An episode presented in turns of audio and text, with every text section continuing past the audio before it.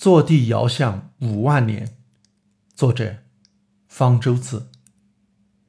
一九九四年，法国人让·马克·菲利普发起了一项名为 “KGO” 的浪漫计划，向太空发射一颗人造地球卫星，携带几张光盘，刻录当今世界上六十万人的留言、各民族面孔图像，以及介绍我们所掌握的科学知识。动植物品种、各地音乐、艺术作品等等。该卫星在太空运行五万年后再返回地球，供未来的人类考古。这个计划后来得到了联合国教科文组织和欧洲议会的支持。每个人都可以通过电子邮件或者普通邮件，用母语给未来的人类留下相当于四页纸篇幅的留言。征集工作到二零零八年年底截止。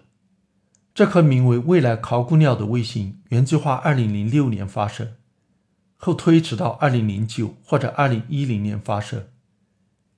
埋藏一个时间舱，给未来的人类留下留言和食物，等上百或者上千年后再开启。这种做法在西方国家相当流行，只是以前的时间舱都存放在地球上。预定存放时间最长不过五六千年，KU 计划一存就是五万年，创了一个记录。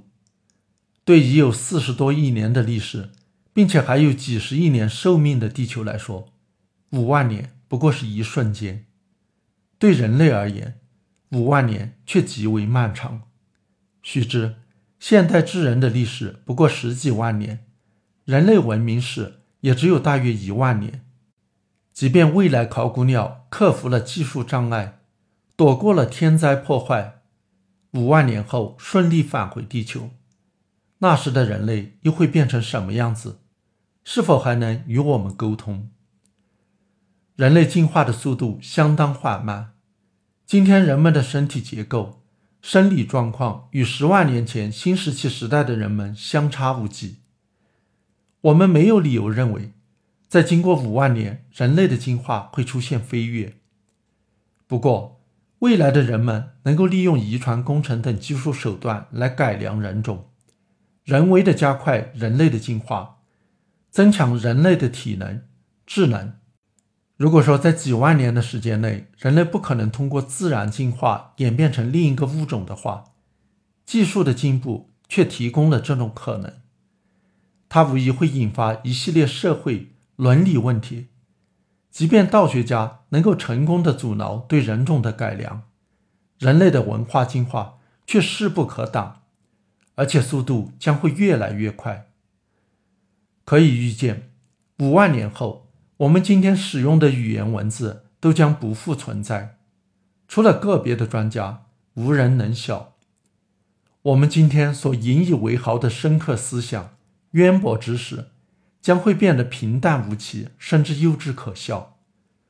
我们今天所珍惜、喜爱的一切，都有可能变得毫无价值。那么，我们所精心准备的礼物，是否会被五万年后的人们所珍视？在历史上，已多次出现过这种情形：五十年、一百年前所埋藏的时间舱被按时打开，人们发现里面的东西一点也不吸引人。相距五万年，心灵的鸿沟之大，更加难以想象。我们还不能不考虑这样的可能：五万年后，未来考古鸟如约飞回地球时，地球上是否还会有人来迎接它？也许人类早已经因为自相残杀或者飞来横祸而灭绝；也许由于地球资源被耗尽，人类不得不将其抛弃而移民到其他星球。在五万年的漫长岁月中，什么事情都有可能发生。那么，KU 计划几乎没有成功的可能。但是，它的意义并不在未来，恰恰在于现在。当世界上每个人都平等的被邀请给未来的人们写信，而不是只有名人、大人物才有这样的特权，这不仅让人能有一种作为人类大家庭中的一员的归属感。而且可以让人们从庸庸碌碌的日常生活中静下心来，共同关注人类的命运和未来。触发平时无暇顾及的遐思，人生不满百，常怀千岁忧。这原本只是哲人的专利。KU 计划使人人都可以把目光投向五万年后，即使只让心灵获得短暂的升华，也是值得的。